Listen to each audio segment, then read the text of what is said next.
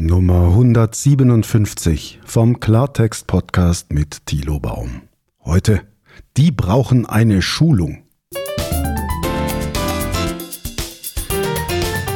Hallo und guten Tag zusammen. Ich habe Post bekommen, Post vom ADAC. Dass man alt wird, merkt man ja, wenn man vom ADAC die goldene Mitgliedskarte bekommt. Das ist schon sehr lange her und jetzt haben sie mir nicht eine Platinkarte geschickt, sondern einen Tankgutschein über 25 Euro einzulösen bei Shell. Vielen Dank ADAC. Danke für euren Brief, den ihr dazu geschrieben habt. Pannenhilfe vom 21.09.22 Mitgliedsnummer XY. Sehr geehrter Herr Baum, vielen Dank für Ihre Nachricht zur Panne vom 21. September 22. Es tut uns leid, dass unsere Hilfeleistung nicht zufriedenstellend verlaufen ist. Wir verstehen Ihren Ärger darüber sehr gut. Es ist gut nachvollziehbar, wie ärgerlich es ist, dass statt des erwarteten Straßenwachtfahrers ein Anruf unseres Mobilitätspartners erfolgte und nach ihren Informationen mitgeteilt wurde, dass man ihnen nicht weiterhelfen könne. Also danke, lieber ADAC, 25 Euro Tankgutschein ist eine Wiedergutmachung, auch wenn es wirklich in die Zeit gegangen ist, was an diesem frühen Morgen geschehen ist. Es war etwa 5 Uhr 45, 50, so also kurz vor sechs und ich wollte einen geliehenen Anhänger an meinen Wagen ankoppeln. So. Und wer mit Anhänger fährt, weiß, da gibt es diese Elektrostecker und die müssen natürlich sitzen und passen, damit alle Blinker und Lichter beim Anhänger ebenso funktionieren wie beim Zugfahrzeug. Und ähm, da ich sehr oft Anhänger verwende und fahre, kenne ich mich damit eigentlich auch aus. Das heißt, ich stecke das dran und fertig, mache einen Test und fahre los. So habe ich gedacht, mache ich das auch am frühen Morgen dieses Tages. Und dann ist mir allerdings etwas passiert. Mir ist dieser Elektrostecker vom Anhänger, den ich geliehen hatte, ja, den ich also von einer Firma geliehen hatte. Mir ist dieser Stecker in alle Einzelteile zerbröselt. Ja, das ist also, wenn Sie sich diese Stecker anschauen, ähm, das ist ein 13-poliger Stecker. Da muss man erstmal gucken, welcher Pin, also ist der richtig gesteckt und so weiter. Und dann gibt es da mehrere Plastikfassungen, die das eben irgendwie halten. Lange Rede, kurzer Sinn der Stecker war nicht richtig verschraubt. Irgendjemand hatte nicht richtig zugemacht oder jemand war am Hänger, als er geparkt war oder ich weiß es nicht. Jedenfalls ist mir dieses Ding auseinandergefallen und ich war außerstande, den Stecker selbst zusammenzusetzen. Wenn ich jetzt ein bisschen Werkzeug dabei gehabt hätte und vor allem mehr Licht, dann hätte ich das wahrscheinlich irgendwie hinbekommen, aber ähm, auch wenn ich am Oldtimer hin und wieder schraube und da die Elektrik vom Licht neu gemacht habe, damit der Wagen hoffentlich jetzt durch den TÜV kommt, will ich nicht an einem Stecker herum äh, manipulieren, der mir nicht gehört. Und äh, da dachte ich, okay, dann lass lieber mal die Fachleute ran. Und so habe ich den ADAC gerufen. Ich habe den ADAC gerufen kurz vor sechs am Morgen und die Hotline sagt mir, ja, da schicken wir jemanden, der was davon versteht. So, und dann vergeht eine halbe Stunde. Sie wissen ja, das dauert, ist ja auch der Natur der Sache geschuldet. Und dann kommt ein Anruf von einem Abschleppunternehmen und sagt, ja, hallo, guten Tag, wir sollen Sie abschleppen. Ist das richtig? Aber ich sehe hier im Briefing, dass es eigentlich um Elektrik geht. Können wir Ihnen überhaupt helfen? Und dann haben wir ein bisschen gesprochen und äh, ich habe gesagt, also mobil bin ich prinzipiell, es wäre nur schön, wenn der Hänger beleuchtet wäre, also muss ich diesen blöden Stecker eben reparieren. Das ist keine Sache für eine Werkstatt, das macht man mit kundigen Händen am Ort des Geschehens. Und dann sagte der, naja, das können wir nicht, wir können Huckepack nehmen und ihr Auto in die Werkstatt bringen. Dann sage ich, ach komm, lass stecken, das bringt's nicht. Ich brauche jemanden, der das hier macht. So, dann hat also dieser Abschlepper seinen Job gecancelt der hat also der Zentrale zurückgegeben, dass er diesen Panneneinsatz abbricht, weil er nicht helfen kann. Daraufhin habe ich beim ADAC nochmal angerufen. Die hatten das auch in der Pipeline. Die haben das also gesehen. Der Abschlepper hat abgesagt. Und dann habe ich gesagt, schicken Sie mir doch einfach einen Ihrer Kollegen mit dem gelben Auto. Die, die können das. Das kriegen wir gemeinsam hin. Sache von zehn Minuten haben wir es erledigt. Und dann sagen die, ja, schicken wir raus. Ich warte eine weitere Dreiviertelstunde, nichts passiert. Ich rufe an bei der ADAC-Hotline und erfahre dort, wissen wir nichts von. ja, der Abschlepper hat den Auftrag abgesagt. Wir wussten nicht, ob das irgendwie weitergeht. Und da sage ich, hallo, warum telefonieren wir denn, wenn Sie nicht zuhören und nicht einfach mal das beachten, worum es geht. Ja, das heißt, hier ist vielleicht eine Information nicht weitergegangen, vielleicht ist das irgendwie hängen geblieben oder ist es menschliches Versagen. Es kann technisches Versagen sein, es kann ein Fehler im Prozessmanagement sein. Auch weil ich zum Beispiel nicht weiß, ab wann die gelben Engel tatsächlich unterwegs sind. Die einen beim ADAC sagen, naja, ab halb sieben und die anderen sagen ab acht. Ja, was stimmt denn jetzt? Also das ist alles ein bisschen ärgerlich. Und ähm, in diesem Zusammenhang habe ich natürlich eine Welle gemacht, habe das ein wenig eskaliert und daraufhin kam ein Tankgutschein. Also schön, nett. Ja, ich habe auch gesagt, dass ich eine Podcast-Folge darüber mache. Hier ist sie. Ich hatte die Pressestelle vom ADAC angesprochen diesbezüglich, weil es mir darum geht, wie gut geschult sind eigentlich Mitarbeiter. Also man sagt ja in solchen Situationen immer gerne, ja, die Mitarbeiter brauchen eine Schulung.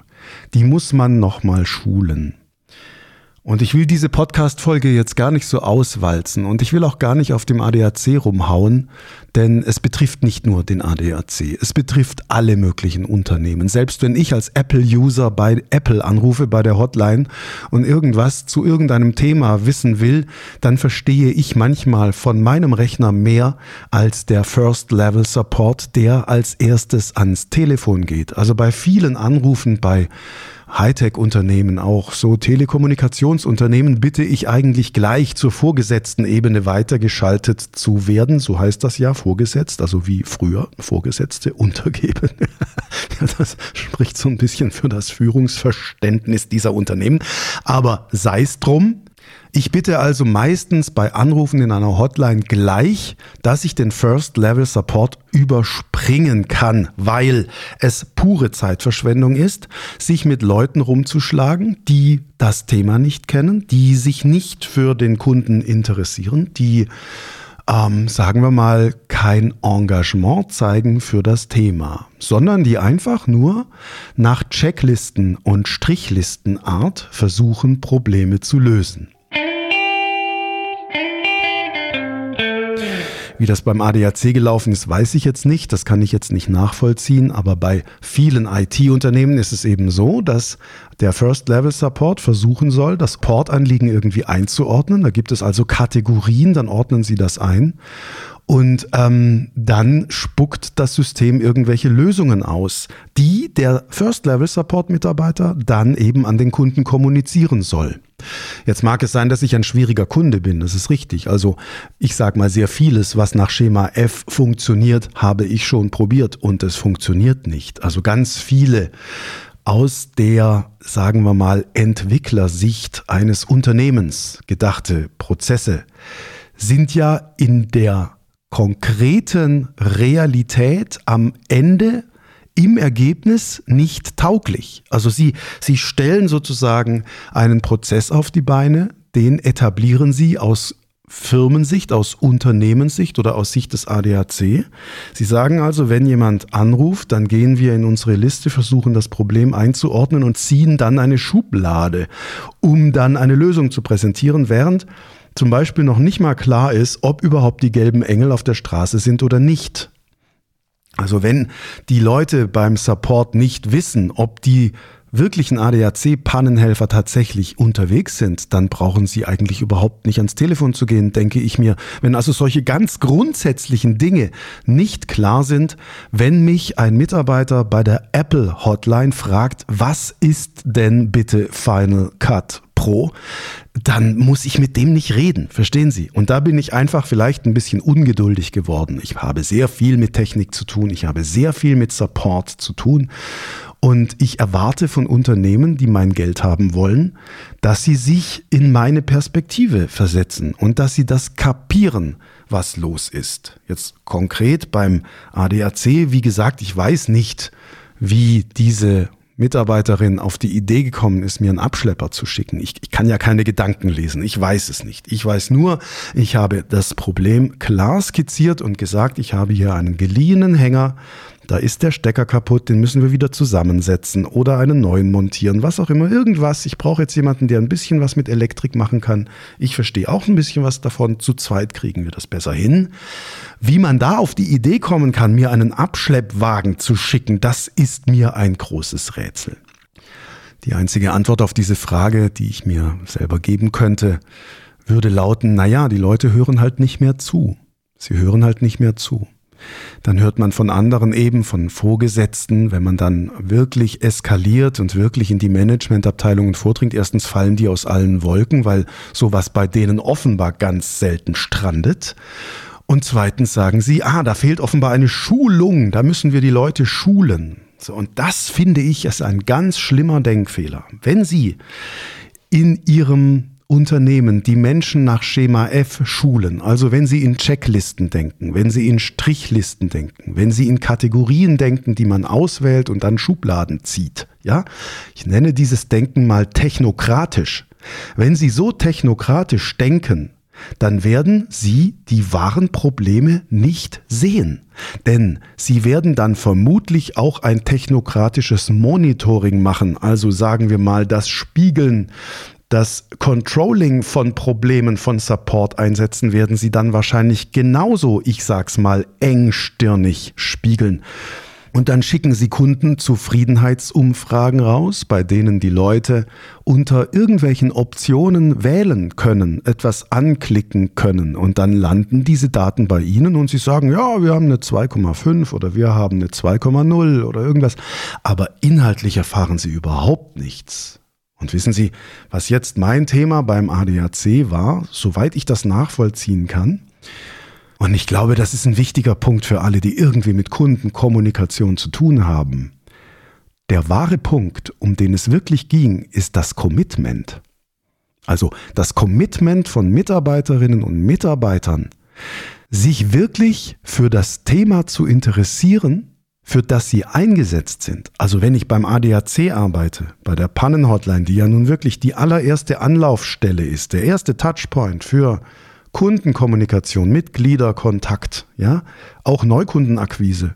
Wenn ich da Menschen einsetze, die selber von Mobilität und Autofahren keine Ahnung haben, also die selber noch nie einen Anhänger angesteckt haben an ein Auto, dann habe ich da ein Problem des Commitments. Also ich erwarte doch, wenn ich zum Beispiel bei einem Fußballverein arbeite, dass ich mich für Fußball interessiere. Ja, also wenn ich bei einem Bundesligisten da tätig bin, dann interessiere ich mich doch für den Sport oder wenn ich bei Apple arbeite, dann interessiere ich mich doch für Mac, dann bin ich doch selber ein Macianer, dann bin ich doch kein Windows-Mensch, sondern dann bin ich doch ein Macianer. Und ich betrachte solche, ich nenne es jetzt mal Top-Arbeitgeber wie ADAC oder Apple, ähm, die betrachte ich nicht als irgendeinen Job, den man halt macht.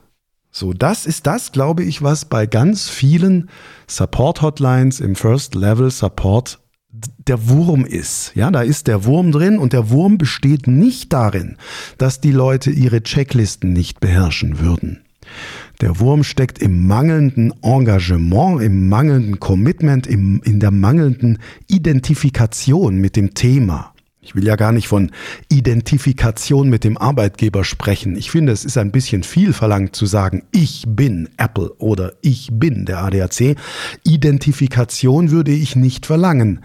Aber dass ich mich mit Herzblut für die Sache interessiere und vielleicht sogar begeistere, das können wir erwarten.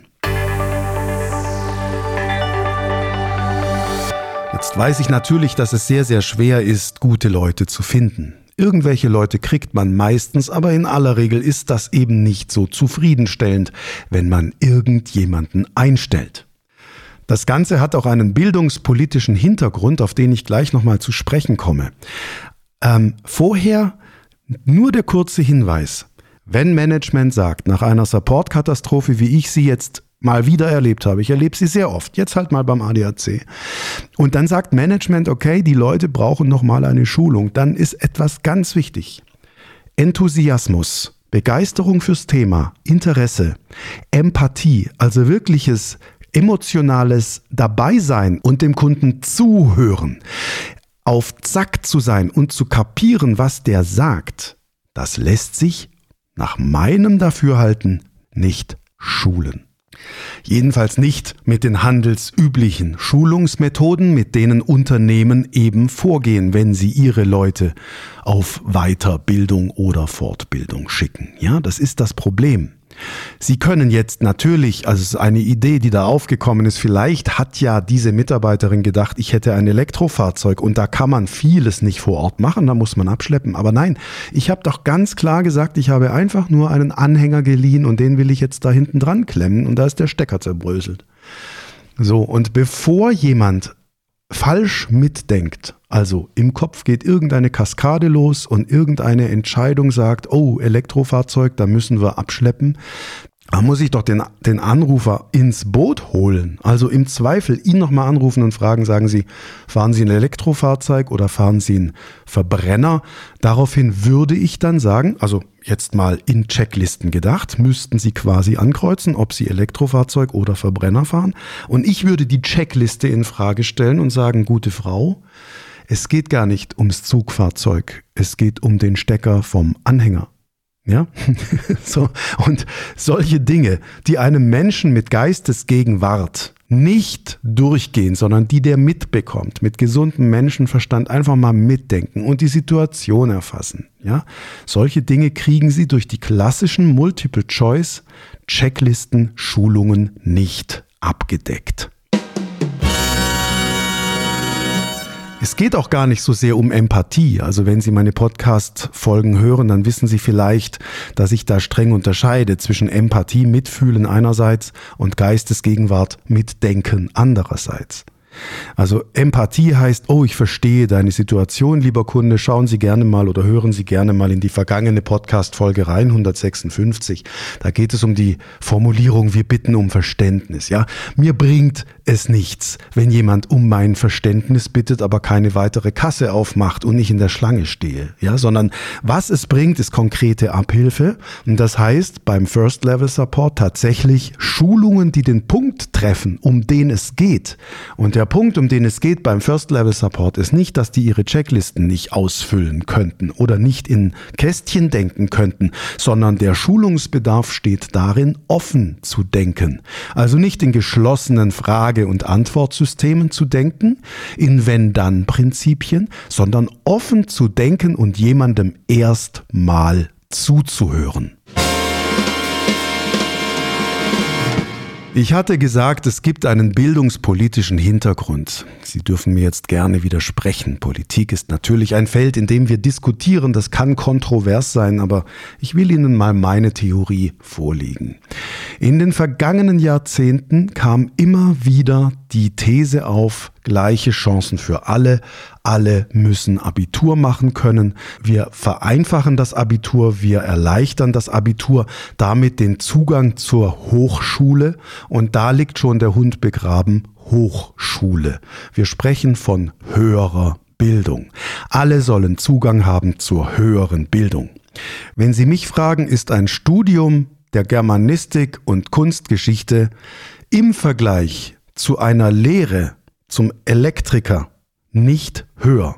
Ich halte es für falsch zu sagen, dass akademische Laufbahnen etwas Höheres seien als eine handwerkliche Ausbildung. Und wegen dieses sagen wir mal, Framings, indem wir sagen, wir haben höhere Schulen und wir haben geringe Bildung und höhere Bildung, wollen natürlich alle eine höhere Bildung haben. Dadurch machen heute Leute Abitur, studieren und landen in Jobs, die früher hochqualifiziert waren. Da landen jetzt Leute, die es nicht können. Also die zumindest das nicht können. Und gleichzeitig kriegen sie heute kaum noch Handwerker, wenn sie welche brauchen. Woran liegt es? Wir haben in unserer bildungsbürgerlichen Arroganz das Handwerk geschmäht, wo es nur ging, gerade bildungspolitisch, wenn es darum geht, alle müssen Abitur machen und beste Chancen für alle. Ich habe nichts dagegen, dass alle die besten Chancen haben, aber ich halte es für fatal zu behaupten, eine handwerkliche Ausbildung sei etwas Geringes. Wenn Sie jetzt als junger Mensch eine Ausbildung zum Elektriker machen oder zum Mechatroniker, dann haben Sie ausgesorgt, wenn Sie es richtig anstellen. Wenn Sie eine Firma gründen, dann können Sie richtig reich werden und das in kürzerer Zeit, wenn Sie neben Ihrem Verständnis fürs Handwerk auch noch ein bisschen was vom Business verstehen. Verstehen Sie, was ich meine? Wenn Sie jetzt aber Kunstgeschichte studieren, dann stellt sich die Frage, inwieweit ist das bitte mehr wert als eine Elektrikerausbildung? Und ich kann es nicht nachvollziehen, warum wir als Gesellschaft die handwerklichen Berufe so dermaßen geschmäht haben in der Vergangenheit, in der jüngeren Vergangenheit 10, 20 Jahre, dass heute keiner mehr diese wirklich attraktiven Berufe ergreifen will. So, ich bin jetzt über 50. Ich habe auch ein geisteswissenschaftliches Studium gemacht. Ich habe Theaterwissenschaft und Publizistik studiert. Ich merke jetzt als Hobby, dass ich meine alte Bastelei aus meiner Kindheit wieder entdecke. Das heißt, ich bastle am Oldtimer herum, interessiere mich für Elektrik, für Massekabel und für Relais und Schaltungen und für Schaltpläne und ähm, entdecke quasi meine alte Fischertechnik-Leidenschaft wieder. Das erfüllt mich. Wissen Sie, das Verrückte ist, dass ich mal an einem Abend, an dem ich alleine zu Hause bin und nur Zeit habe, dass ich da um 18.30 Uhr mit einer Flasche Bier in der Scheune anfange, am Auto rumzuschrauben und plötzlich ist es halb eins in der Nacht und ich habe nicht gemerkt, wie die Zeit vergangen ist. Werkzeug, Flutlicht, Taschenlampe, Lötkolben, so, ja, und dann vergeht die Zeit und wir merken es nicht. Das ist das Faszinierende daran, dass ich eben früher als Kind auch noch so eine technische Ader hatte und die entdecke ich jetzt in hohem Alter als Hobby sozusagen.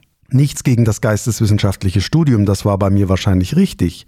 Es war okay, dass ich Journalismus gemacht habe, denn mein Thema ist die Sprache tatsächlich, auch wenn es darum geht, technische Dinge auf den Punkt zu bringen und technische Inhalte so zu formulieren, dass es jeder versteht. Ja, das ist also jetzt nicht das falsche Studium gewesen. Das war schon richtig.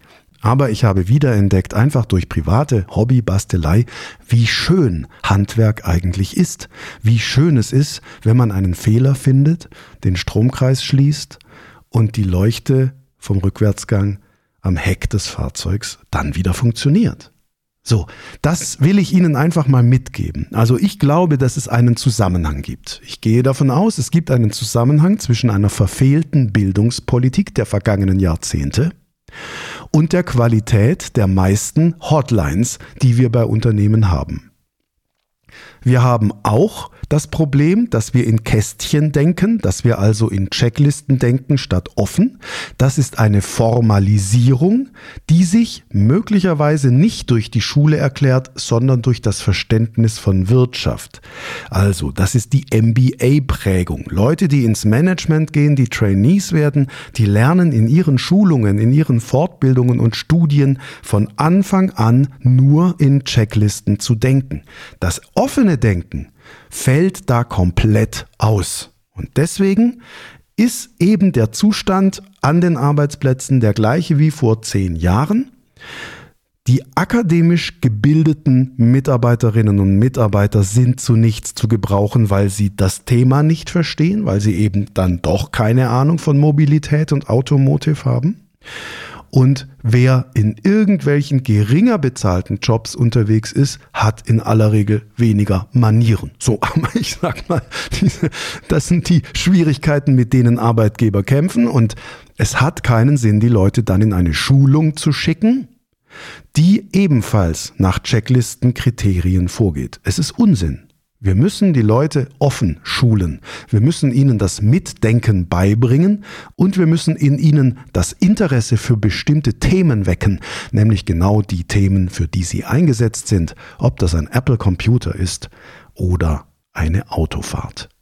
Vielen Dank fürs Zuhören und bis bald.